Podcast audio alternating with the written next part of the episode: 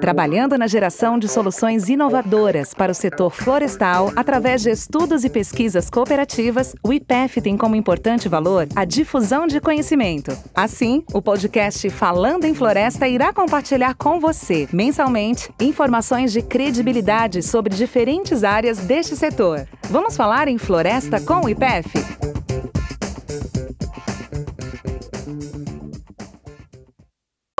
Sejam bem-vindos ao Falando em Floresta, o podcast do IPEF. Eu sou Érica Fonseca, coordenadora do Programa Cooperativo sobre Certificações Florestais, e vou estar hoje com você e nossos convidados batendo um papo sobre certificação florestal.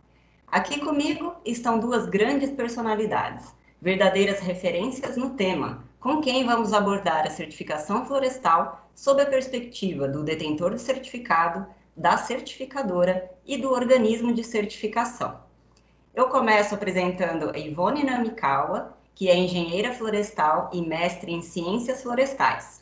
Ivone atua como consultora de sustentabilidade na Clabin e é membro do conselho diretivo do FSC Internacional. Também estamos com Guilherme de Andrade Lopes, engenheiro florestal, mestre e doutor em ciências florestais.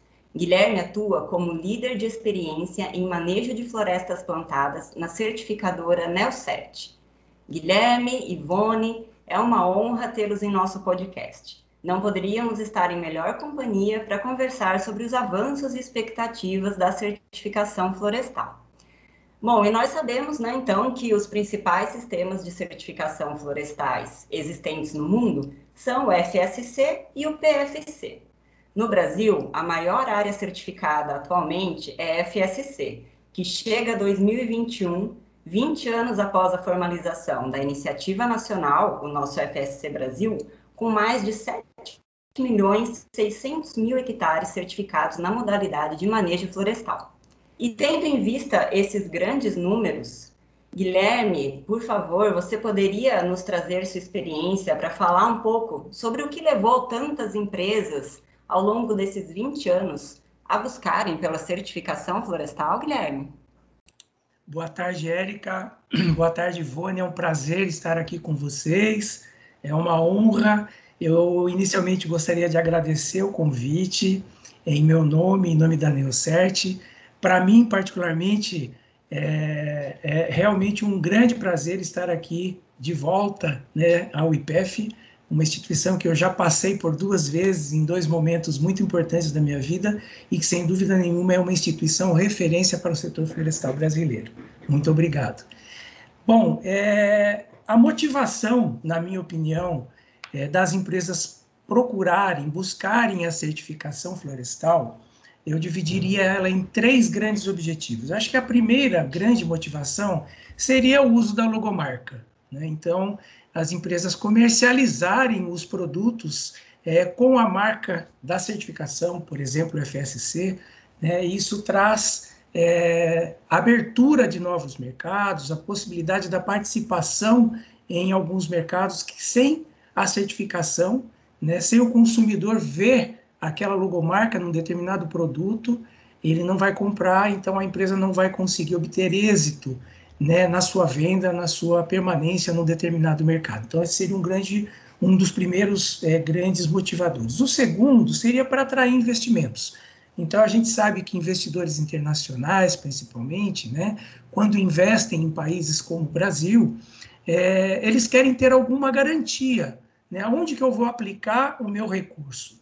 Então, a certificação, ela acaba servindo como uma, uma chancela né, uma garantia desculpe, de que é, esse dinheiro está sendo aplicado em uma organização é, livre de passivos ambientais, livre de passivos trabalhistas, sociais, de uma forma geral. Né? Então, essa garantia né, que é dada aos investidores internacionais seria um segundo grande motivador para as empresas buscarem a certificação. E um terceiro né, grande ponto, e talvez é, de grande relevância e muito importante, seria a própria reputação né, da empresa ao se certificar. é, demonstrar essa reputação perante o consumidor, o investidor, o mercado financeiro, governo, partes interessadas, né, demonstrar governança florestal. Atualmente, a certificação florestal ela também é um instrumento né, para demonstrar a governança florestal. Então, ela consegue demonstrar, entre outras coisas, né, a sustentabilidade com a qual ela atua, né, agindo corretamente com relação ao uso dos recursos naturais que ela maneja. Acho que esses seriam os três grandes motivadores para a busca da certificação, Érica. Antes, eu gostaria também de é, agradecer ao IPF e parabenizar por essa iniciativa super interessante, que é o podcast do, do IPF. É um prazer estar aqui com você, Érica, minha velha conhecida, com o Guilherme, outro velho conhecido de outros carnavais, né, Guilherme? Lutando sempre uh, por essa causa que eu digo do bom manejo florestal. Uh, a Clabin, sim, né, como a primeira empresa que foi certificada no setor de celulose e papel nas Américas, né, uh, pelo FSC, para o seu manejo florestal, teve talvez como é, um, um incentivador né, para a, a, sua certificação, um ponto um pouco diferente desses que o Guilherme levantou, uh, Exatamente porque naquele tempo, e foi em 98 a nossa certificação, nós uh, ainda não tínhamos um mercado demandante para os produtos florestais certificados. Então, o nosso principal objetivo era ter, através do FSC, um atestado para o bom manejo florestal e a condução do nosso negócio dentro das melhores práticas é, ambientais, sociais e econômicas. Perfeito, Ivone. E agora, então, pensando nessas práticas sociais, ambientais e econômicas ao longo desses 20 anos, eu te pergunto onde você entende que as empresas obtiveram mais avanços e desenvolvimentos desde o início da certificação até os dias de hoje? Eu entendo, Érica, que ao compararmos uh, o setor né, de, de florestas plantadas uh, há 20 anos atrás, né, há 20 e poucos anos atrás, e agora, é, nós temos vários desenvolvimentos que foram realizados. É, destacaria, no caso da Clabin, que já era uma empresa bastante reconhecida por suas boas práticas ambientais, eu destacaria aqui que uh, a gestão documental ou a preparação de uma empresa para certificação, através uh, da preparação de documentos para evidenciar né, a adesão aos princípios, critérios e indicadores da certificação foi super importante. Mas enxergando o setor florestal como um todo, eu vejo uma grande evolução, por exemplo, nos aspectos trabalhistas, na questão de relações com comunidades, uh, no cumprimento da legislação, a gente tem um avanço muito grande quando uh, nós comparamos a situação né, ambiental e a situação, a adequação à legislação ambiental uh, lá da década de 90 para o que nós temos hoje. E a certificação tem um papel importante nesse processo. É, eu daria um exemplo aqui, talvez prático, né, uh, da certificação de pequenas propriedades rurais, que é um, um dos, vamos dizer assim, um dos grandes projetos, né, que nós é, de, de grandes empresas estamos envolvidos, que é trazer para a cadeia da certificação os pequenos proprietários. E aí as melhorias nas condições né, básicas de, por exemplo, alimentação uh, dos trabalhadores nessas propriedades, a questão uh, da disponibilização de água potável, a questão do transporte adequado e seguro, né? Outras questões de saúde e segurança, e até questões como melhoria de qualidade de vida para alguns produtores rurais. Eu é, trago aqui o exemplo, uh, vou citar aqui o nome dele, é o seu Bernardo, na nossa região, né? Que é, considera como um grande ganho nesse processo todo né, que, que ele passou, a oportunidade de ter uma melhor gestão do ponto de vista financeiro né, da propriedade. Ele é um proprietário que vive exclusivamente da renda da atividade florestal, numa pequena propriedade que ele herdou do pai dele. Né? E através dessa melhor gestão do ponto de vista financeiro, ele conseguiu organizar isso no, uh, na propriedade e, através da renda da propriedade, hoje ele consegue manter a filha dele né, fazendo um curso de medicina. Acho que é um exemplo muito bacana para citar aqui. Muito bacana, sim, Ivone, sem dúvida. É fantástico a gente ver os avanços que a certificação traz para as grandes empresas e enxergar essa disseminação de avanços para dentro também dos pequenos produtores que passam a se beneficiar com isso é mesmo fantástico. E Guilherme, é, sob uma perspectiva assim mais de campo e mais geral, com seu, a sua experiência em tantas empresas ao longo de centenas de auditorias que você já realizou, qual que é a sua percepção sobre isso? É, eu concordo plenamente. A Ivone colocou muito bem, né, a questão de que o setor florestal, sem dúvida nenhuma, o setor florestal de plantações no Brasil é um setor de vanguarda dentro do agronegócio com relação às práticas socioambientais que desenvolve e com toda certeza as certificações florestais elas tiveram grande importância para impulsionar né, essas empresas a fazerem uso dessas práticas sustentáveis. Né. Eu vejo é, que a questão de relações com comunidades ainda é um ponto a ser percorrido. Né? Eu acho que a certificação ela deve ser aliada da empresa no sentido de ajudá-la a perceber os impactos positivos e negativos mas principalmente né, os positivos que ela gera, né, ajudar ela a trabalhar em rede, né, o plano estratégico do FS Internacional fala bastante disso, né, é uma coisa muito, muito real, né, fazer convergência, buscar interesses comuns, né, para ajudar o setor florestal de plantações não só continuar sendo um protagonista, um exemplo, né, mas puxar os outros setores do agro para que também é, façam uso dessas práticas de sustentabilidade. Perfeito é, ficou bastante claro para nós como a certificação trouxe benefícios aos detentores de certificado, né? como a certificação os ajudou a evoluir. Mas agora tentando inverter um pouco a nossa visão, enxergar o outro lado da moeda, Guilherme, como você percebe essa mesma evolução nos esquemas de certificação e nas certificadoras ao longo dos 20 anos últimos? É, eu acho que os sistemas de certificação, desde de quando eles foram né, criados, eles tiveram pequenas mudanças estruturais. Tiveram alguns ajustes, a mesma coisa é, com relação à atuação das certificadoras, né? O FSC, por exemplo, ele tem um sistema né, muito legal de governança, né, em que os membros ditam as regras né, de mudanças. É um sistema bastante dinâmico, mas ainda assim a gente percebe né, que tem muita coisa que ainda poderia ter sido é, feita de uma outra forma. Um exemplo que eu trago é o uso da tecnologia nas auditorias. Né?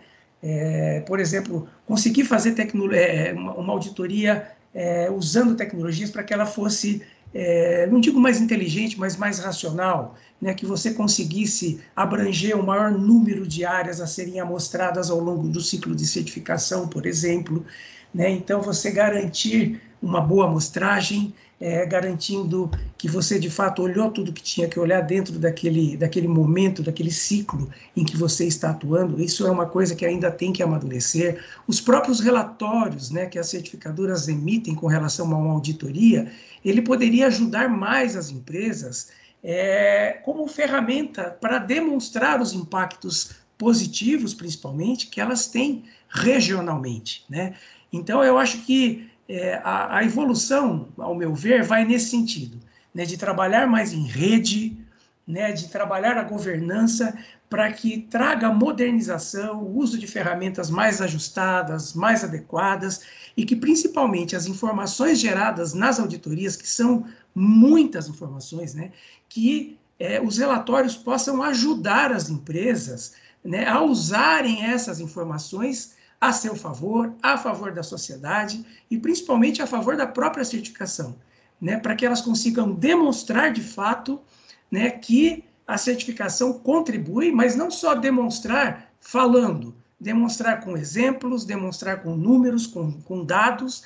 Né, eu acho que a isso ainda falta dar uma amadurecida, né, principalmente nesse sentido.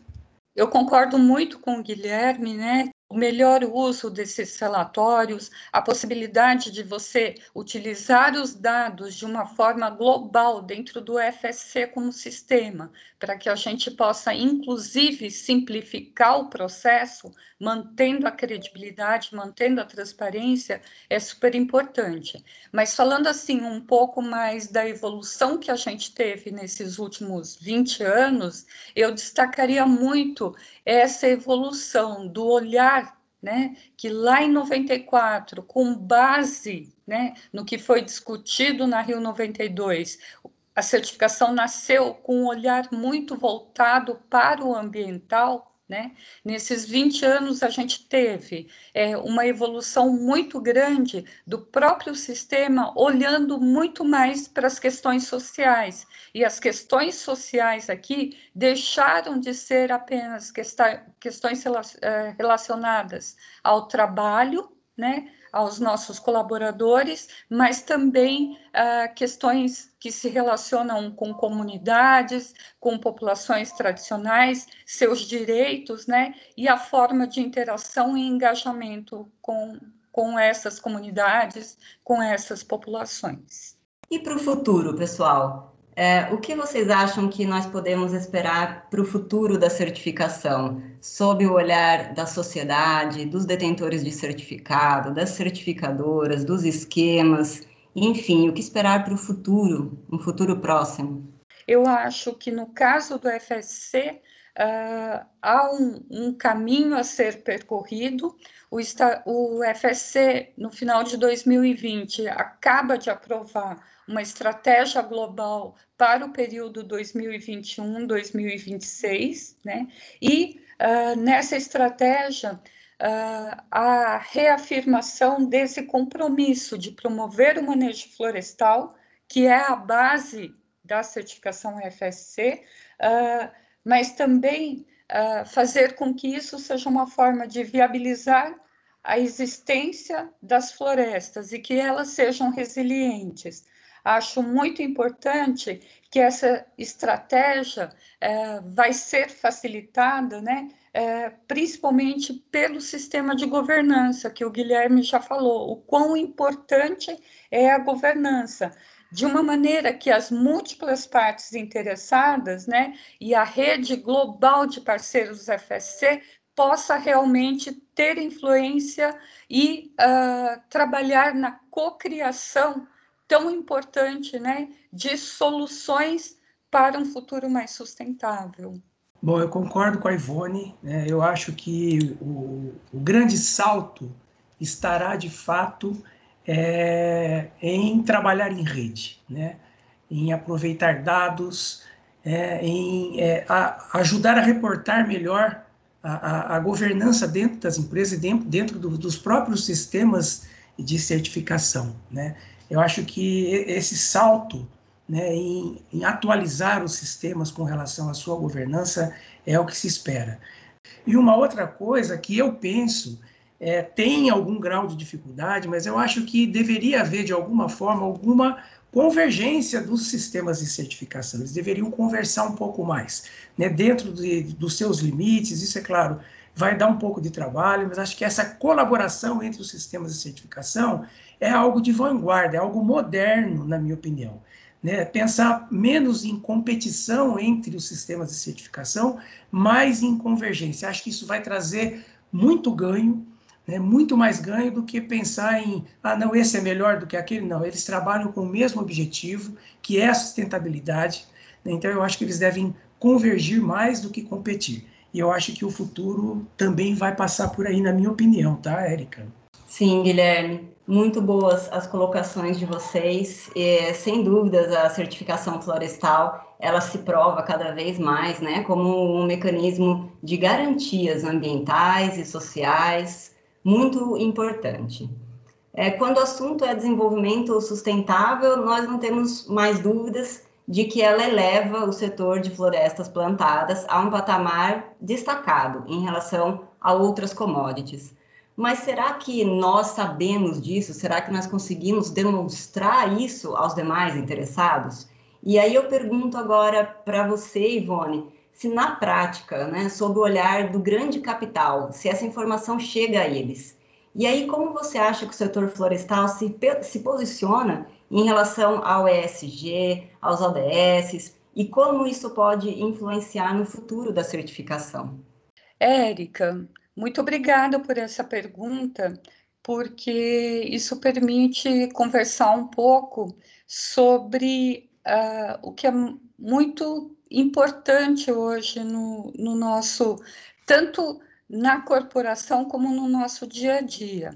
Quando a gente fala de ESG, uh, para mim uh, também é uma nova nomenclatura para aquilo que de alguma forma já existe, principalmente no setor florestal. Eu acho que muitas das questões que estão levantadas no ISD né, são uh, contempladas pelos princípios e critérios da certificação. Exemplo, uh, o princípio 6 né, do, do padrão do FSC para manejo florestal é todo sobre como uh, se adequar, como aderir aos princípios né, uh, de uma forma adequada ambientalmente. Então, se nós pensarmos nos princípios uh, 3, 4, nós estamos falando dessa questão social, né? Como é que nós conseguimos realmente promover né, uma, uma equidade social né, e uma melhoria nas condições de vida das populações, né, que, que estão relacionadas com, com aquele manejo florestal. A Clabin uh, tem trabalhado, uh, agora falando um pouquinho das ODS, né? A Clabin tem trabalhado uh, para estabelecer metas que se relacionem e impactem positivamente na questão de sustentabilidade como um todo, né? Então, é, nós chamamos de Objetivos Clabin de Desenvolvimento Sustentável, que atendem 14 dos 17 princípios, né, que estão lá nas ODS, né? Uh, e que, uh, de alguma forma, esses 14 né, uh, ODS, eles estão muito também relacionados né, com os princípios e critérios da certificação. Então, na verdade, as coisas se amarram e a gente não está falando de uma coisa nova. Nós estamos é, verbalizando de uma maneira diferente. Isso tem muito a ver, principalmente, com a chegada é, das organizações né, de, de investimento, financeiras, tal, que tem levantado muito esse ponto. É, Érica, é, essa pergunta, de fato, ela é muito importante nos dias de hoje, sem dúvida nenhuma, pois ela possibilita né, que haja um canal de comunicação do setor florestal com outros setores da economia, principalmente mercados financeiros. Né? Concordo plenamente quando a Ivone coloca que as empresas certificadas né, é, pelos sistemas de certificação florestal, pelo simples, pelo simples fato né, de estarem certificadas, elas já cumprem com muitos dos indicadores de ISG e dos ODS. Né? Mas é importante né, que, é, eu já comentei isso anteriormente numa outra questão que você me fez, é super importante que as auditorias, né, que os relatórios de auditoria, possam ser utilizados como ferramentas para ajudar as empresas a interpretarem essas informações né, e conseguirem é, traduzir essas informações é, desse setor de certificação florestal, né, do setor de plantações, por exemplo, conseguir traduzir essas informações para o idioma de outros setores, né, que estão querendo ouvir né, as mesmas informações, mas dentro da linguagem de ESG e dentro também da linguagem é, dos Objetivos de Desenvolvimento Sustentável. Né? Então, essa é uma das principais estratégias aí da Neocert como diferencial é, dentro dos processos de certificação. Né? Ela tem aí uma plataforma que a gente chama de Neoanalytics. Essa plataforma ela vai fazer exatamente isso, né? cruzar as informações obtidas durante as auditorias e ajudar as empresas né, a olharem para essas informações, traduzir isso em dados e conseguir traduzir essas informações para né, os indicadores de ODS, para os indicadores de ESG. Então, eu acho que é super importante falar essa linguagem, né? eu acho que isso é o futuro. Né? Então, embora já seja uma coisa que as empresas certificadas elas já façam em certa medida, elas conseguirem é, traduzir isso para outros mercados é fundamental. Né? Eu acho que é, é, um ponto bastante importante nessa padronização dessa conversa, né? E muito mais do que uma autodeclaração, né? A empresa falar que faz é uma coisa. Quando você tem um relatório de uma certificadora, que é uma terceira parte, por exemplo, né, atestando que de fato a empresa faz, subsidiando com informações e demonstrando que isso realmente acontece, eu acho que isso ganha bastante força né, para com as partes interessadas e os mercados externos aí a, da própria área florestal. Guilherme, Ivone, perfeitas as colocações. É, Parece-me que muitos avanços foram obtidos, muitos desenvolvimentos conquistados ao longo dessa história de 20 anos de certificação no Brasil, mas alguns desafios permanecem, né? E pelas falas de vocês hoje, nós temos o desafio da comunicação, desafio de fazer chegar essa informação, de fazer chegar à sociedade, aos investidores, todos os benefícios que a certificação traz.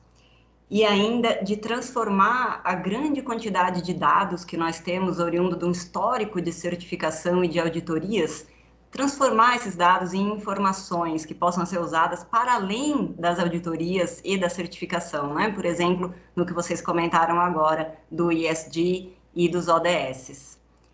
Muito bom, foram minutos de aprendizado riquíssimo. Eu agradeço muito a participação de vocês. Obrigada. Obrigada, Érica, por essa oportunidade. Foi um prazer muito grande ter esse bate-papo com você, com o Guilherme. E eu queria deixar aqui uma mensagem.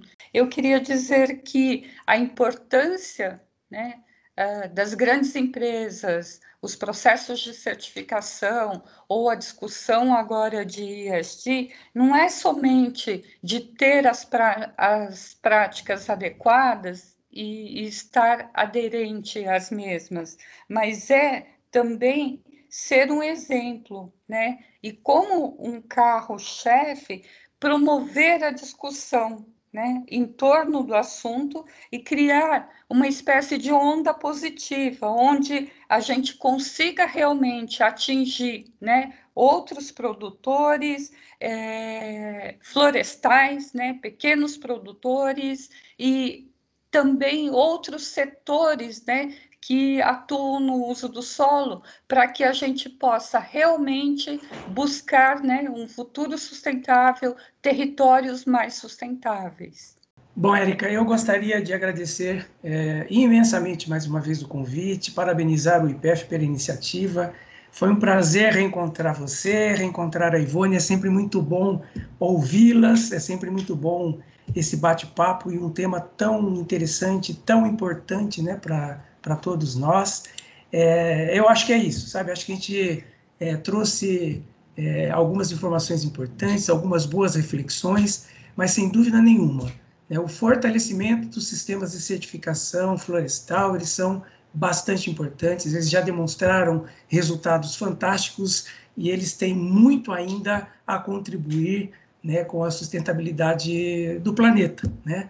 É, é, termino com uma frase, né? Realmente, o futuro sustentável se cria. Muito obrigado, foi um prazer estar com vocês aqui, viu?